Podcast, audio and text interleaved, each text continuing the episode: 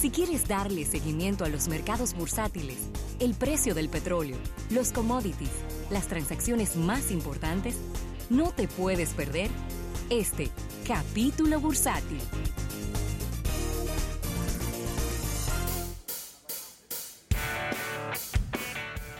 Bien, señores, y agradecer a nuestros amigos del Banco Popular. Banco Popular a tu lado siempre. Mira, y hay varias informaciones valiosas que tenemos que compartir en, el, en este día en términos económicos. Y es que la economía de los Estados Unidos creció un modesto 1.9% en el tercer trimestre de este año. Eso significa que se ha frenado el crecimiento, porque recuerden que eh, la economía llevaba un crecimiento por encima del 2.2, 2.3%, y fíjate cómo ahora se disminuye al 1.9%. Esto no es esto no es una buena una buena señal, ¿verdad? Sin embargo, dentro de la mala noticia, el, el gasto del consumidor aumentó en un 2.9%, pero todavía por debajo de lo que era, que era un 4.6% de crecimiento que tenía trimestre tras trimestre. Muchas señas, eh, diríamos que se cruzan con estos temas económicos de los Estados Unidos, porque que Estados Unidos es, es como el mundo Malboro. No hay dos días iguales. Usted se levanta hoy y al presidente le están haciendo un impeachment. Usted se levanta mañana y resulta de que él llamó a un presidente de otro país y le dijo que metiera en un lío al candidato presidencial. Usted llama pasado mañana y él está dándose besitos con los chinos. Y el viernes se está matando con los europeos. Es decir, es todos los días, es como una montaña rusa. Una novela. Todo, usted no sabe si hoy, en el día de hoy, usted va a amanecer arriba o va a amanecer abajo. Diciendo que va a ser un muro en Colorado, donde no hay frontera. Increíble. Pero, que las grabaciones están ahí. Él estaba en Colorado, estaba en Colorado y estaba dando un discurso y parece como que se emocionó y dijo, y otra de las cosas que vamos a hacer aquí, que vamos a hacer un muro para que la, no lleguen los... Y, la gente, pero como un muro. Pero como un muro. Pero, pero, Colorado está en el centro de los Estados Unidos. no tiene manera de que llegue ningún ilegal por ningún lado. ¿Por dónde va a llegar? Habría que ponerle techo en todo caso para que no se tiren en paracaídas. No, y lo que sucede es que en, en, la, en la parte de la convicción del norteamericano todo es muy diferente porque Ravelo está diciendo y aquí vamos a hacer un muro. Pero la gente piensa, pero el muro lo van a hacer de mis impuestos. O me van a poner un impuesto extra para yo hacer ese muro. Entonces la gente se pregunta, ¿pero cómo así? Porque acuérdate que en campaña. Aquí no es igual. Y la promesa de campaña fue: vamos a hacer un muro y ellos van a pagar por el muro. los mismos mexicanos son los que lo van a pagar. Y los mexicanos se quedaron calladitos pero a la hora de la verdad, él no ha tenido manera de cómo cobrarle el muro. Porque eso es imposible de cobrárselo. Pero bueno, ahí está, ahí está esta información. Vamos a decir que no del todo buena, pero también así como medio, medio extraña. Mire, aterrizando en la República Dominicana, la CEPAL está proyectando un crecimiento de 3,4% del valor de las exportaciones de República Dominicana. Ah, pero está bueno. Según el organismo, de 12 de 19 países en América Latina, eh, se registraron disminuciones en los temas de exportaciones, lo cual la República Dominicana sale con muy buenas notas. De acuerdo a este más reciente informe de la CEPAL sobre el comercio exterior, la República Dominicana está proyectando un crecimiento del valor exportado en este año de 3,4%, con una doble alza del precio de 1.6% y un volumen de 1.8%.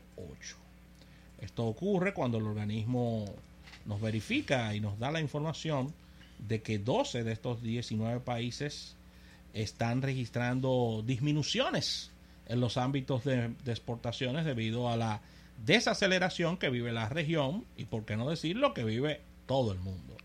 El desempeño de las importaciones fue similar Únicamente Guatemala, México y República Dominicana registraron aumentos moderados de sus exportaciones e importaciones de bienes, eh, según nos dice la CEPAL en esta conferencia realizada en México que fue transmitida a través de diferentes canales eh, locales y electrónicos.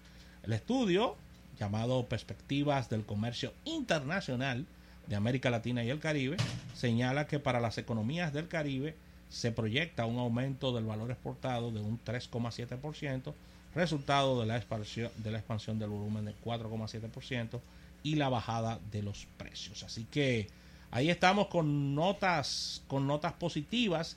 Quizás el llamado que hacemos cada año de toda, de todo, de todo el aumento de las exportaciones, que quisiéramos que, que fuesen más, pero sabemos que estos son procesos lentos, es la diversificación de Por lo que se exporta. Sí, hombre. Porque son renglones muy específicos Es lo mismo. que estamos exportando. Do- Somos fuertes en la parte de oro, Sí. en la parte de eh, agrícola con nuestros bananos, con nuestro tabaco, Ya, zona franca. zona franca. Ahí este cerrate el cosas. 80%. Ahí cerré el 80%. Y nosotros siempre en Almuerzo de Negocios vivimos llamando a la diversidad en el tema de las exportaciones, Ravelo. Claro que sí. Mira, hoy el número que ya está poniendo en sus estados financieros General Electric a propósito de el- este problema del Boeing 737 MAX. Problema. ¿eh? Recuérdense que Boeing lo que hace es el fuselaje, Sí. pero quien hace los motores, las turbinas de esos aviones es General Electric. General. Ellos son los que hacen los motores LEAP que se utilizan. Ya ellos perdieron en lo que va de año ¿Cuánto? 1.400 millones de dólares por ese relajito. Y todavía, dijo Jamie Miller, quien es el Chief Financial Officer, dijo, todavía estamos esperando el impacto de este año. Todavía estamos esperando el impacto de este año en lo que respecta a finanzas. De todas maneras, eh, ellos están asumiendo que en algún momento, y yo no creo que sea de este año ya, del 2020, van a recibir el visto bueno para que estos aviones puedan volver a volar. Porque de lo contrario, mire mi hermano, va a ser grande el, el golpe. Pero cada vez que se montan en el avión, las pruebas no son satisfactorias, lamentablemente. Le encuentran otro fallo. Le encuentran otro fallo. Y eso, eso es un dolor de cabeza, porque es que yo no sé, yo no sé la forma de cómo ellos van a poder replantear y relanzar ese, ese producto. No, eso, está- va a estar- eso va a estar complicado. Eso va a estar complicado porque que eso, eso estamos hablando de vidas humanas. Estamos hablando de seguridad. Y es algo muy, no, es- no es sencillamente ya, ya la idea de Trump en su momento de cambiarle el nombre.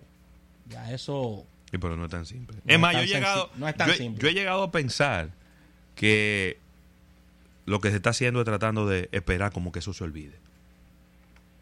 A ver si ya el año que viene, la- con, un, con una visión más fresca, Sí. eh, se puede volver a, a retomar el tema. Pero cada vez más complicado, señor. Un viaje de aviones en, el, en tierra que no pueden viajar, que no la FAA no le dé el permiso para, para viajar porque no son seguros. Y cada vez que hacen pruebas y que se montan en los simuladores con el software que tiene ese avión, las pruebas no son seguras. Lamentablemente. Sí, señor. Así que con esta información cerramos este capítulo bursátil dando las gracias al Banco Popular. Banco Popular, a tu lado siempre.